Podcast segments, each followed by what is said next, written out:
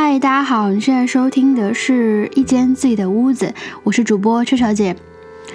上期节目因为某些原因无法通过平台审核，所以不能在国内的泛用型播客里听到。感兴趣的话，可以移步网易云或者使用 Pocket Cast、Podcast、Spotify 来收听。呃，非要描述具体的原因的话，其实就是关于 religion 的题材。录制的时候也做好了接受准备。所以并不太意外这样的结果，也不会觉得很遗憾。毕竟我觉得只是脱离了，呃这些词汇的外壳而已，并不意味着说这个主题就不能谈了，或者说谈不了了。这让我想起一位韩国当代的艺术家的作品，他用一台面部识别的仪器对准桌面的画布，然后让画家去绘制一幅肖像画。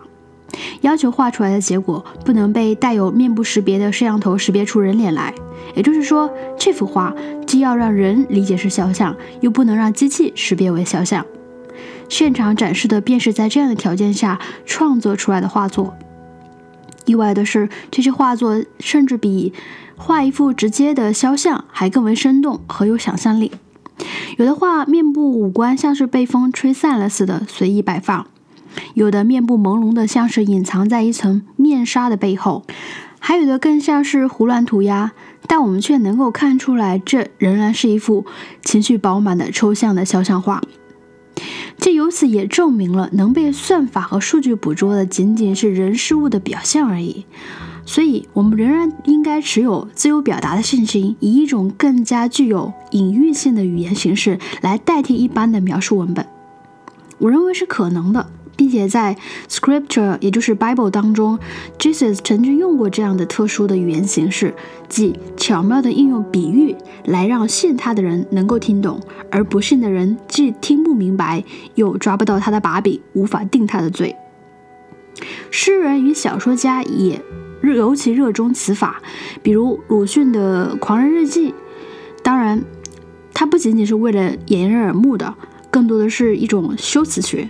能够增强语言的表达效果，所以也许我们可以在博客当中也做这样的尝试。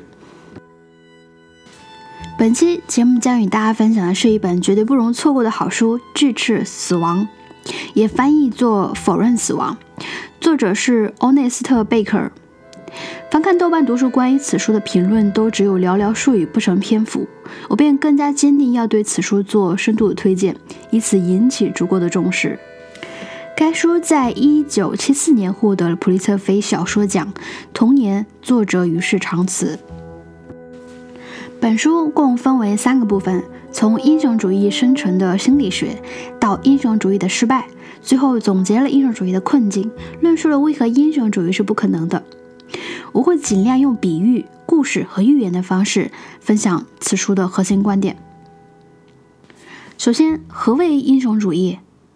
在古希腊的神话故事当中，英雄是人与神的结合，或是出生于贵族、有着超越人类的地位、品格与力量的人，仅次于神明。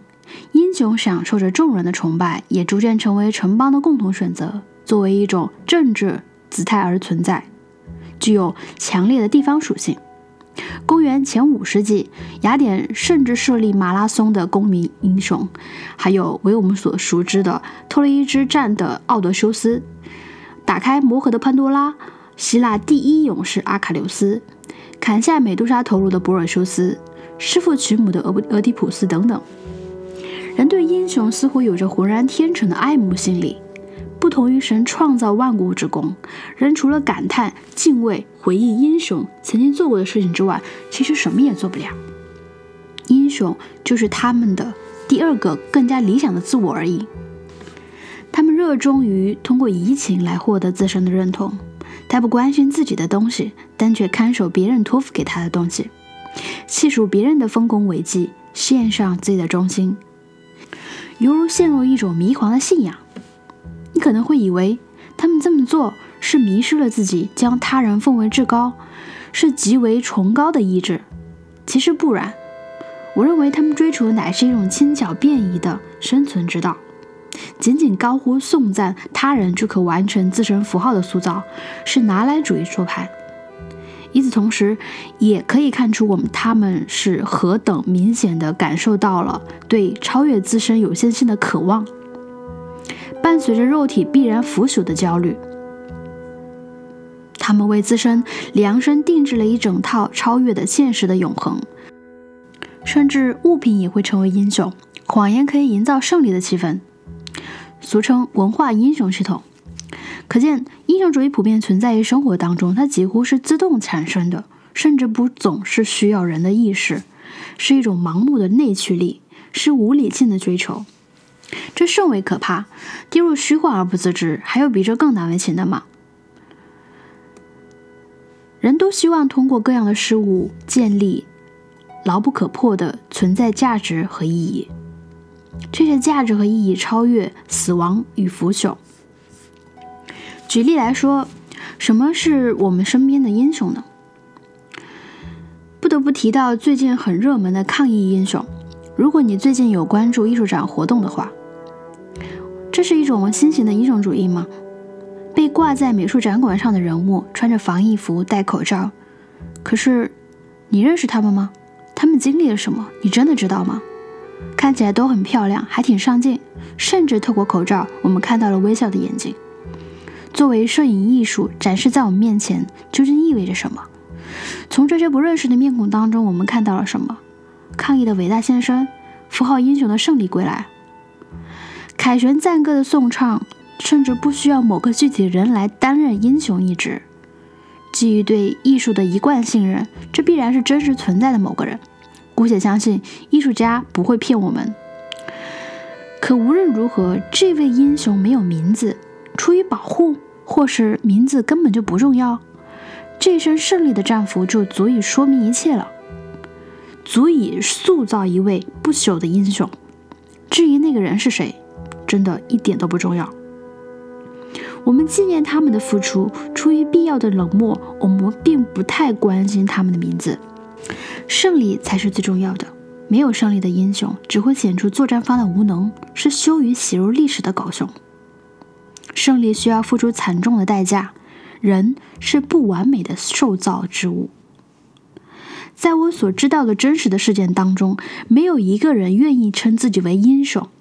面对无孔不入的病毒。病毒，他们本能的怯懦。于是，艺术成了这样的一种工具，被用来塑造完美的人，没有名字，没有瑕疵，没有当过逃兵的英雄。你可能会说，这只是一种表现手法，不能太认真，要有所掩饰，内敛克制的接近现实。或是满口陈词滥调的劝我说，这就是走个形式，别太认真。说到底，人们需要建立一种英雄主义来减轻死亡的沉重，需要象征性的将胜利的旗帜插在高堆的废土之中。当艺术离真实远了一步，或是因为害怕要躲在安全、没有病毒侵害的摄影棚里记录英雄，一切就都变了。当艺术忙着服务于谱写英雄的颂赞诗，继续昏睡的时候。观者用相机复制了昏睡，顺带感恩自己的幸存，继续平庸度日。什么是平庸？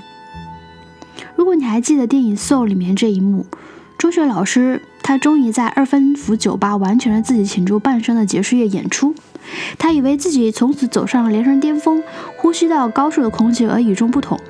演出结束后，他问萨克斯女星：“明天我们要做什么？”女星说。把今天的演出再来一遍。平庸的反义词是非凡，也是低劣。疯癫与天才似乎一线之隔，要么获得物质世界的认可，要么陷入疯狂的精神迷狂状态。影片当中，物质与精神世界的交界处，正是诠释这一低劣的本性。黑色的尘土裹住了迷失的灵魂，虚假的目的让灵魂忘乎所以。所谓非凡，是要粉碎人格的谎言，回到一种本真的状态，认识并超越自我。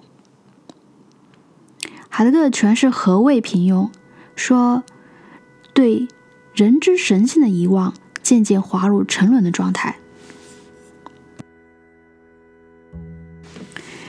描述一段历史是容易的，但要描述人从遗传就有的疾病。以及某种若不是陷入困境，既不会注意到的内心世界，却总会让人不知如何下手。贝克尔写道：“我们着手解决的是普遍人之问题，而且我们必须尽可能的诚实的深深入问题的内部。我们必须准备为这个最优秀的思想所允许的自我揭示的结果所震动。本书的核心思想是来自于哲学与神学界的天才人物科尔凯郭尔，也有的书翻译成齐克果。跨越一个半世纪的智慧，贝克尔将其应用在了精神分析学当中，却又远远超出了学科范畴，引申到了人之普遍问题之上。首先，我们会问到一个超级大的问题，那就是人如何才能够自由？当有人问起你害怕死亡吗？你害怕孤独吗？害怕家人离你而去吗？这些通通都是我们作为独立的人不可抑制的恐惧的来源。的确，最近感受到了精神的逐渐的衰弱和麻木。毕竟，生在这个看似平顺无波澜的时代是痛苦的，目所能及之处皆是无聊与消遣的把戏。不久前，稍稍因为疫情脱离了婚事的日常，如今又再度迅速地跌入其中。想问，究竟被改变了什么？经历了生与死的逃造之后，有什么变化吗？不是仍然继续荒诞度日、醉生梦死吗？捏造谎言和虚伪的假象，这才是我们的日常，不是吗？我在录制这一期节目的时候，也在反复思考一个问题。那就是我们真的还在意这些问题吗？这些离我们太深太远的问题，自由、死亡、呃恐惧、焦虑、谎言、假象，我们真的在意这些吗？我想还是有一部分人是在意的。就我自己来说，是非常焦虑的。这样的焦虑，并不是说我的生活不平顺，或者是我的呃工作收入等等受影响，而是它是一种，当我们静下心来想要去抓住点什么的时候，除了孤弱，除了冷漠，什么都抓不到。这个时候，我便想到说，这到底是为什么？能不能给我一个答案？这就是我读这一本书的。一个问题意识，作者的出发点是从人的基本处境，也就是死亡的必然性与生存焦虑来看，呃，什么是人的自由，什么是人的本真问题等等。死亡对于人来说意味着什么？动物是不知生不知死的，疼痛也许有，但并不具有符号性。比如我会说，死亡意味着感觉的消失。那感觉就是什么？感觉到了什么？是身体的感觉还是心灵的感觉？前者我们与动物几乎是一致的，不同的是，动物并不会这样想。我可能见不到明天的太阳了，树林子里面的栗子在深秋的时候最甜，可我再也吃不到了。这就是符号性，能对万事万物赋予意义的，其实只有人而已。我们会说，厦门的冬天平均气温十六度，这是手机显示的信息。而人最擅长的是对温度进行转移，比如我们会说这是个假的冬天，或者说小心不要在厦门的冬天中暑等等。动物与人对于死亡的唯一区别是，动物不具有符号性的一面，于是无法思考死亡的意义。可能你会说，他们只是没有进化出语言，那聋哑人也没有语言。但不影响他们表达恐惧啊，所以问题根本不在这里。借动物对于死的认识，其实是想要说明的是死亡对人的意义究竟是什么。如果说物质层面上的死是身体的必然朽坏，那么显然可以进一步得出死是逐渐发生的，而不是骤然发生的。也就是说，我们每一天都是在逐渐老去。在身体的机能方面来说，与动物的死只在于时间的差别，根本上来说是同一个原理。当然也有意外死啊，但这并不影响身体衰老的事实。从认识与精神层面来说，死是符号性的。什么是符号？赵一恒老师在《符号学原理》一书当中写道：人的精神，人的社会。整个人类世界浸泡在一种很少有人感觉到其存在，却没有一刻能够摆脱的东西里。这种东西叫符号。问到死的意义是什么，便等同于问死的符号性解释是什么。赵老师甚甚至直接为符号下这样的定义：符号就是意义，无符号即无意义。符号学即意义学。符号性的死并非独立存在，先有作为动物的本性的身体的衰落。生命并不会每时每刻都直接的感受到身体的变化，但死却占领一个现在的地位，即死做了生命的主。主导的人的认识与无意识，我们受到必死的辖制而展现出来的人格面具，其中就有自恋。作为对死亡的拒斥，企图以自我的价值的认同感来使自我成为假意脱离生死的个体。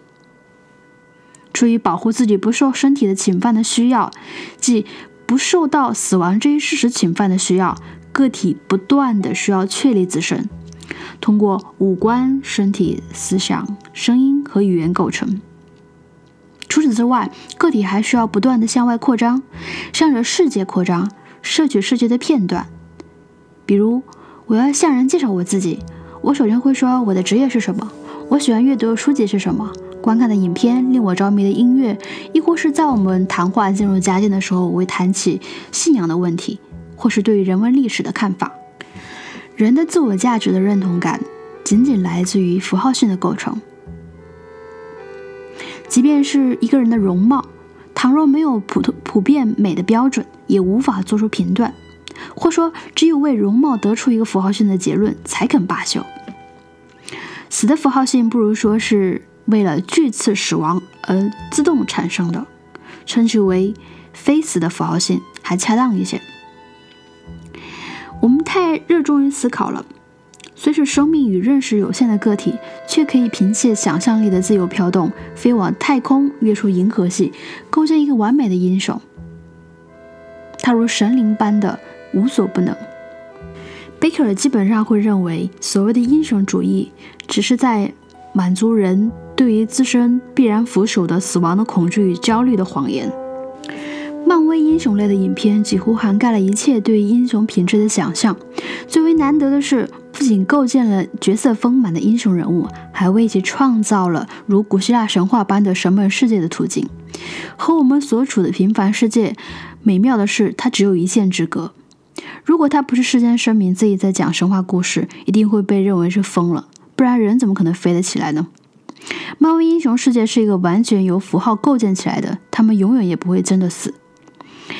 美国队长可以换人继续扮演，当然，超级粉丝可能接受不了，但并不真的会影响一个角色符号性的认同。如果你真的很爱这部电影，你真的不应该拘泥于角色，这属于一种入戏太深的行为。这样是不是可以说漫威英雄题材是超现实主义的？不，它只是一个架空的世界，以一种谎言的构建来满足人们对于英雄的想象。着迷英雄世界与宗教世界似乎差别也不大。都是借符号构成之更为超越的自我，试图补足人的有限性。人都有这样的天分，那就是对无限的向往，对于绝对自由的想象。但这是巨大悲剧的起点。无情的自然定律限制着人，终其一生不过苟活于世。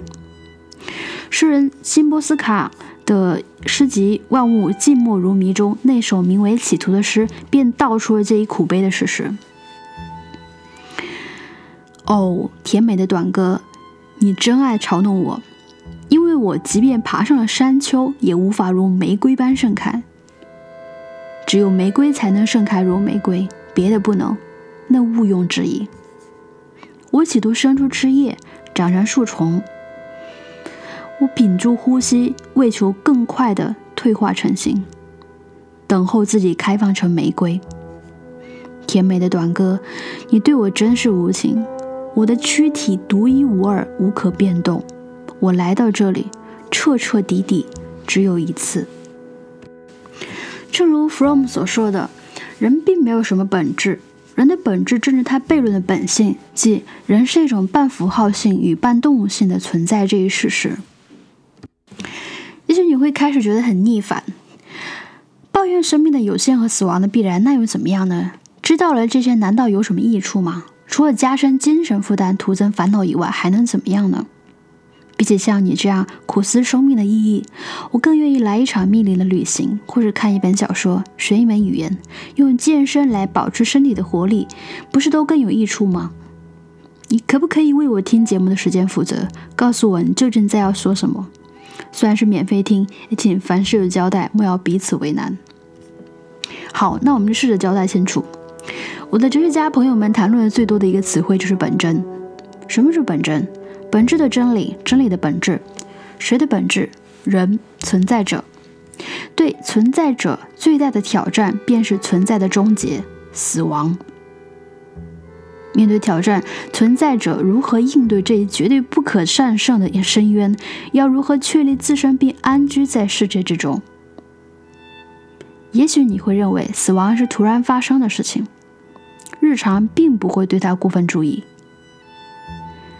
贝克尔恰是基于这样的麻木和昏睡，试着从精神分析与存在主义视角来向人们揭示死亡在生命当中扮演的决定性的角色。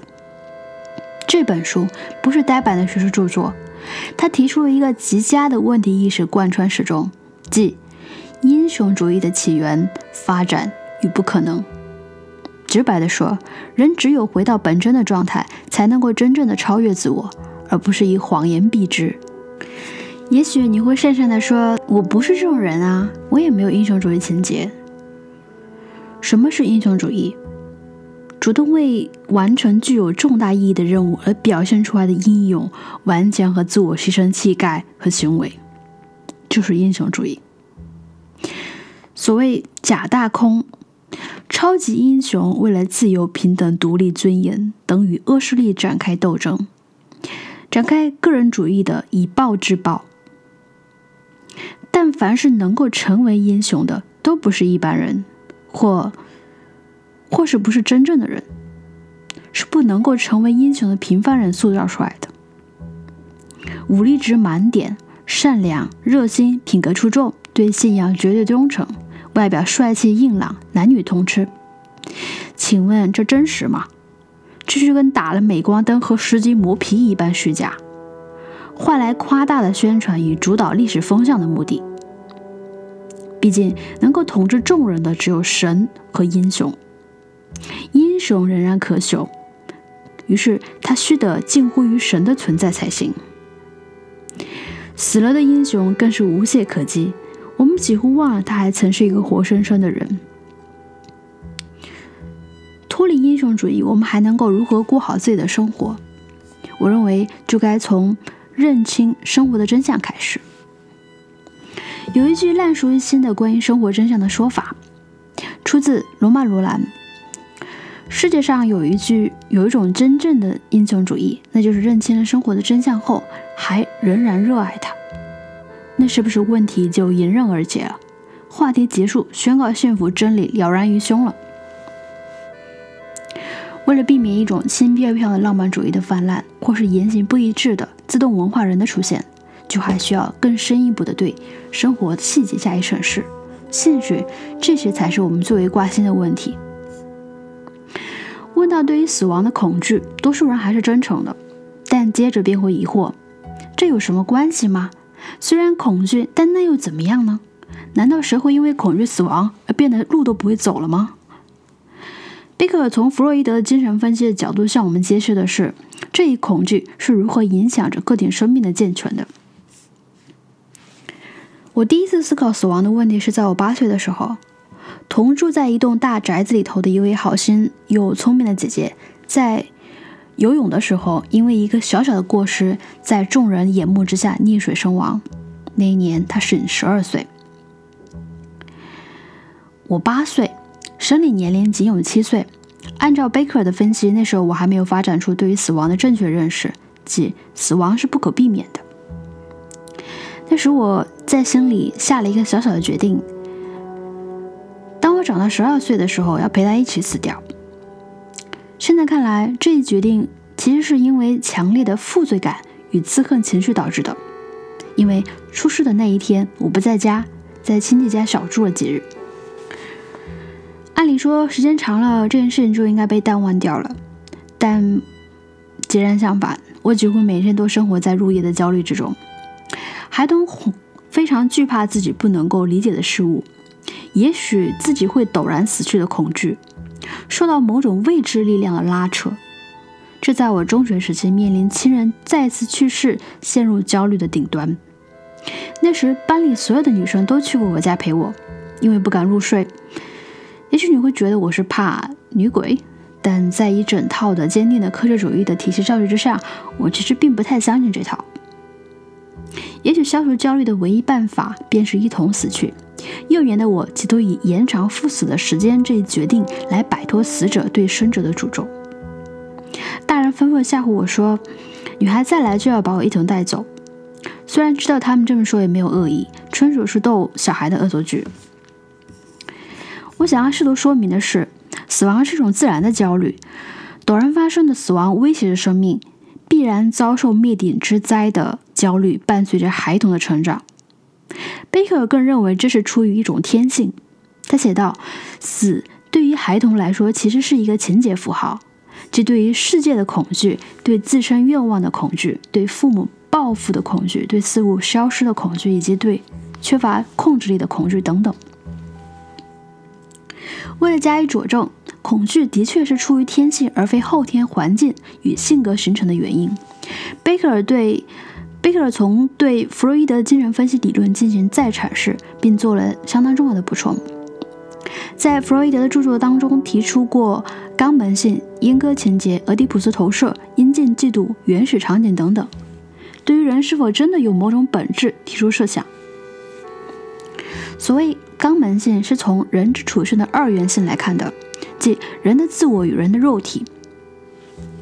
原文是这样的：最奇怪和最耻辱的发现是在身体的后下方目不所及、目不可及的地方有一个孔洞。从那里排出恶臭的物质，对每个人，甚至对儿童自己，这都是最难以接受的事实。儿童认识到自己的处境，一面是作为精神的自我高高在上的自由驰骋，另一面却是作为自然之物的躯体，要面对必然腐朽、生理上的命运。而所谓肛门性，便是企图忘掉人是一种可怜的被造之物。人不过是坐在马桶之上的小小生命。我还记得，李敖先生曾与他的太太胡因梦离婚的原因是他坐在马桶上便秘的样子很难看。因为这个消息太过荒诞而矛盾，被登上了新闻。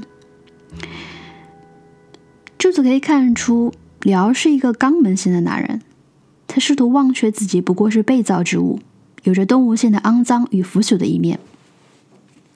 其实这也不是什么离奇的事儿，虽然我们没有像里奥那般直白，但我们也都经历过坠入爱河和意识到爱人有排泄功能之间的撕裂。另一个极端是恋钢癖与恋尸癖，看似完全接纳作为可怜被造物的事实，去喜爱粪便与尸体，其实是一种强迫的行为，是巨大的自我遮蔽以及对真实处境的否认。不仅如此，清洁癖、恋物癖和偏执狂等等性格特征，也常常出现在那些以前是恋钢癖的人身上。他们具有这样的特征，即对于永生的渴望，对神圣的、升华的、不可腐朽之物的恋慕。贝克尔总结道：“排便是这样一种咒语，它使人有疯狂的危险。”因为它向人指明了他自己的可怜的有限性、生理性，以及希望和梦幻的可能的不现实性。贝克尔巧妙之处在于他对弗洛伊德洞见的肯定，即处在矛盾二元对立的个体与儿童期的原始欲望的关联。一方面是内在符号的确定的自由，另一方面是有限的肉体对自自由的制约。弗洛伊德对于这一原因的根本归结是性欲的需要，贝克尔更为有说服力地认为这是出于必然腐朽与死亡的恐惧。我认为这是他的高明之处。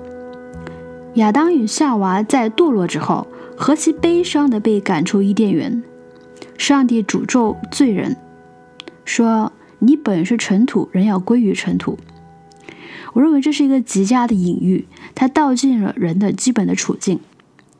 接下来说一说俄狄浦斯情节。关于俄狄浦斯的故事，不知道的话可以在维基百科了解一下。我只对故事的关键点进行总结。首先，父亲劫走国王的儿子而遭受诅咒；第二，父亲反抗命运，担心会被儿子杀死，因此下令杀死自己的儿子；第三，儿子反抗命运，儿子从神谕得知自己会杀死父亲；第四，命运的谜底，人终有衰败。第五，命运的降临，杀父娶母。弗洛伊德认为，俄狄浦斯情节是人类通有的心理症结。男孩有先天的兴趣力，甚至想要占有母亲的企图。父亲是孩子占有母亲的竞争者，而因父亲过于强大无法战胜，而小心翼翼地抑制着杀死父亲的倾向，免于遭受阉割恐惧。而男孩之所以知道阉割，是由于见过女性的生殖器，儿童认为那是遭受阉割的事实。贝克尔却认为，儿童的主要目的是摆脱孤弱和逃避毁灭的命运，性是第二位的。如此看来，俄狄浦斯试图逃脱的可怕预言，与与那个故事当中狮身人面的谜语就吻合上了。这个谜语就是什么东西早上四条腿，中午两条腿，晚上三条腿？谜底是人。大家应该听说过吧？就是呃，出生的时候是在地上爬的，所以是四条腿；年轻的时候是两条腿在走路，到了老年的时候是需要拄拐杖的，所以是三条腿。所以俄狄浦斯他不过是人，无法逃出命令当中的死亡，且要背负自己的罪。人试图以自恋膨胀来克服冲突的企图，逃避死亡的努力。儿童试图成为他自己的父亲，拥有创造的能力和绝对的力量。这么来看，俄狄浦斯情节的深层的意涵已经很清楚了。为了更进一步说明这一情节对于我们来说意味着什么，我会再说明一下。毕竟我对于枯燥无味的精神分析理论并不太感兴趣，所以我想要借用一个贴近的故事来说明这一理论的核心思想。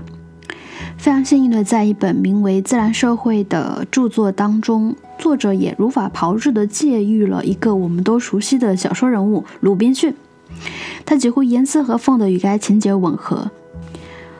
呃，首先我会假设你听过或者是看过，呃，鲁滨逊漂流记的故事，有五点。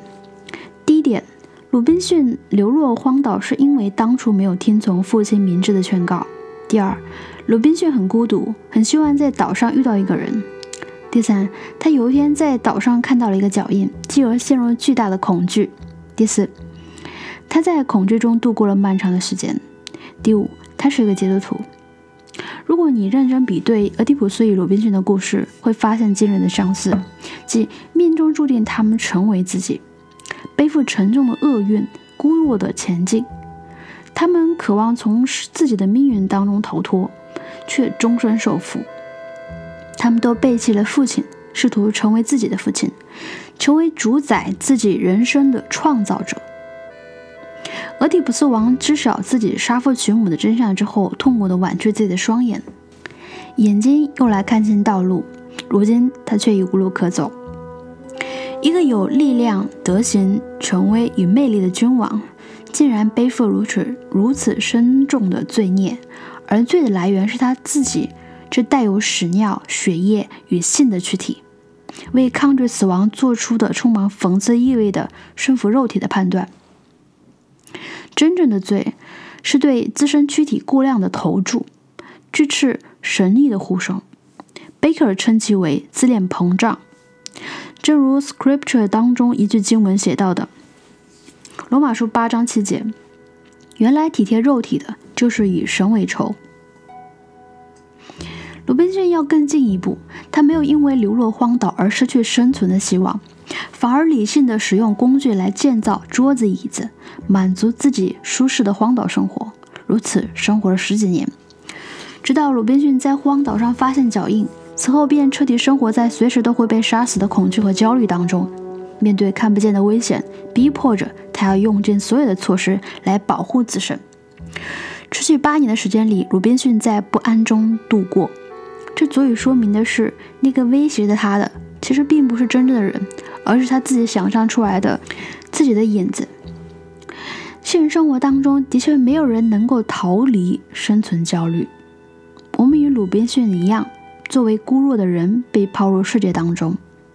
他搭建了稳固的堡垒，安居其中，甚至还制作了火药。我们也可以为自己挣得一份还不错的收入，买上各种保险。可终究最难以克服的，并不是外在的威胁，而是自身孤独的处境。虽然他有星期五作为陪伴，却无人可以与之对话交流。有一次，在他重疾缠身的生命垂危的时候，开始回忆起自己当初没有听从父亲的劝告，任性的踏上这趟出海的旅程，背叛了父亲，因而遭遇不测。这好似冥冥当中是上帝安排了这一切。他背负着自己的背叛的罪孽，渴望能够得救。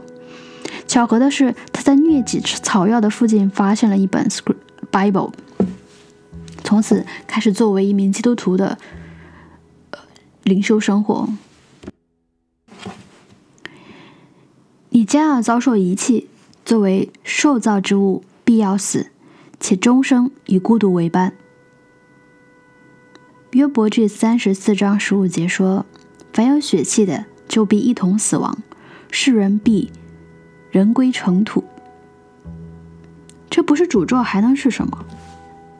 《这次死亡》一书真正的旨趣是在揭示。处在死亡的巨大阴影之下的人所产生出的现代人的神经症，即人格谎言。齐克果认为，人的内在符号自我与有限肉体是对立的。一方面，我们可以幻想自己从荒岛脱困，生活有无限的可能，计划环游世界，寻找一份真爱，努力学习，考取功名，实现财务自由等等。另一方面，肉体制约着一切的可能性，限制着自由。可能突然得病，身体需要休息、排泄和欲望的冲突，因为衰老而被遗弃等等，在这样的对立关系之下，建立起了人格谎言，为逃避威胁着每一个人的生死恐惧。心理学的任务就在于发现人据以逃避焦虑的策略。他认为，精神病便是处在一种绝望当中，在否认死亡的必然性的同时，压制可能性的发生。直白的说，是一种双重否定的人格谎言。人是不会死，但也不能活，转而追求的是一种豁然性。比如，正义终将战胜邪恶，豁然性结论则是正义战胜不了邪恶，表现为真与假、善与恶、自由与封闭的模糊性。所谓分非本真状态，或说单向度的人，自动文化人。就是将人从对可能性的探求诱骗到豁然性的谎言状态。儿童为了适应家庭与社会环境，因惧怕而封闭真实的自我，便可以看作是人格谎言的建立的初期。多数人都是幸运的，没有陷入精神疾病的困扰，将自身暴露于无数可能性的危险状态，像《李尔王》当中的可怜的汤姆那样赤身露体。需要借他人的外衣才得以存活，以疯癫的谎言掩饰自我。真正的俄狄浦斯王，还带着王冠的里尔王，平庸者就是身处世界的我们，安于琐碎的生活，想象着自己是生命的主人，做金钱与欲望的奴隶。死亡的恐惧每日都伴随着我们，值得劝自己接受并解释为自然。绝望之中生出鲁莽，反正众生平等皆有意思，最重要的就是活在当下，不要定什么伟大的人生目标了。今天可以过得舒适安逸便知足。齐克果曾说过这样一个寓言来说明何谓平庸。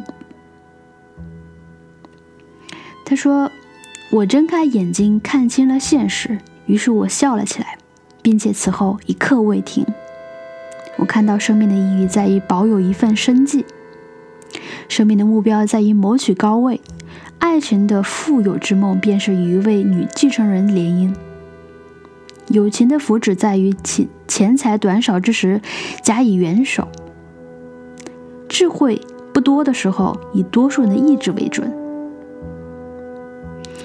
激情只存在于讲演的时候。甘冒丢失十块钱的风险便是勇气。善意则只需在餐桌上说句“别客气”即可。每年参加一次圣餐式，也就可以称为虔诚。我看到这一切，我忍俊不禁。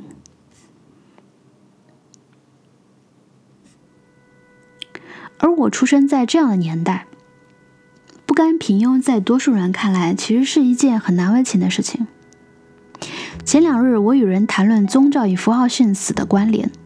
我认为，所谓信仰，其实是在人接受了自己不过是受造之物，因此是必然的事实而产生对于超越的渴望，即认识造物的主。人若是没有情节死的恐惧与缺乏，便不需要信仰。接着，不知道过了多久，我在回看信息的时候，发现对方突然变脸，骂我只有罗振宇的水平，却没有罗振宇的聪明和富有。他的意思是，说话的时候别拿腔拿调的，我看不顺眼。让我联想起博客评论区最高赞的那一条，说：“国内的博客水平就是这样吗？是多读了几本书就觉得自己了不起了吗？你算个什么？凭什么在这里品头论足？”就连我的朋友也问我说：“是不是生活当中也喜欢和人谈论文史哲？”当即就劝我还是正常一点，谈论别人不知道的事情，人家只会觉得你在装。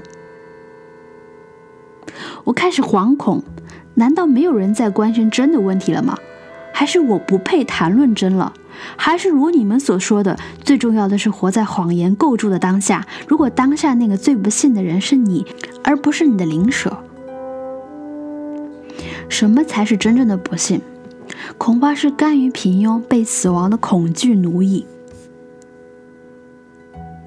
其实这期播客延期了很久，不仅是我自己挑选书本的困难症导致的，也出于一种失落。我想不到有什么书是真的值得拿来分享。世人都太聪明了，不是吗？而我呢，论读历史，读不过史学家。搞美学不如去搞创作。我自己还是个设计师，也喜欢画画。论社会身份，我可以写点社会学、设计学相关的，好为自己挣得业界认可。论读书，作为 Christian 来说，我应该读的是 Scripture Bible，是丁道尔，是加尔文。可是我却要用英文词汇来代替对我来说最为神圣的词汇。播客平台被条规扼住了景象。公众也不需要听不进去的知识。若是有一点让他觉得陌生的他者之物，他便觉得刺耳，不想听也就罢了，各自相安无事。可他确实要向你吐口水才肯罢休。我却不能就此偃旗息鼓，忘却初衷，做我认为最用的事情。我热爱阅读，且要以我的喜好有选择的分享那些我看为有帮助的书。仅此而已。若是幸运的话，还能对话题展开良性的讨论，那就再好不过了。不论社会身份是什么，哪怕是李尔王，也终将放下冠冕，看清自己究竟处在何种境地，赤裸的暴露于旷野之中，向着世界完全敞开。他摘下王冠，又把黄袍褪去，象征着卸下人格的保护的防御机制，进入本真的状态。李尔王虽是死了，却终于得救。比起坐在王冠上继续昏睡，一个健全的人，真正的个体，自我实现的灵魂，真实的人，是超越了自身的人。李尔王从焦虑的学院毕业，摧毁了王座之下的谎言世界，残酷的世界将他打碎，而他也就此走向成熟。那个老我死去了。新我复活，这便是自由的本质。自由的向善，从死里复活，在真理之中重生。人是无用的被造物，但人的生存面临着一位活生生的造物主。对于这位创造之神来说，一切皆有可能。以上就是本期播客的全部内容，感谢你的收听，我们下次见。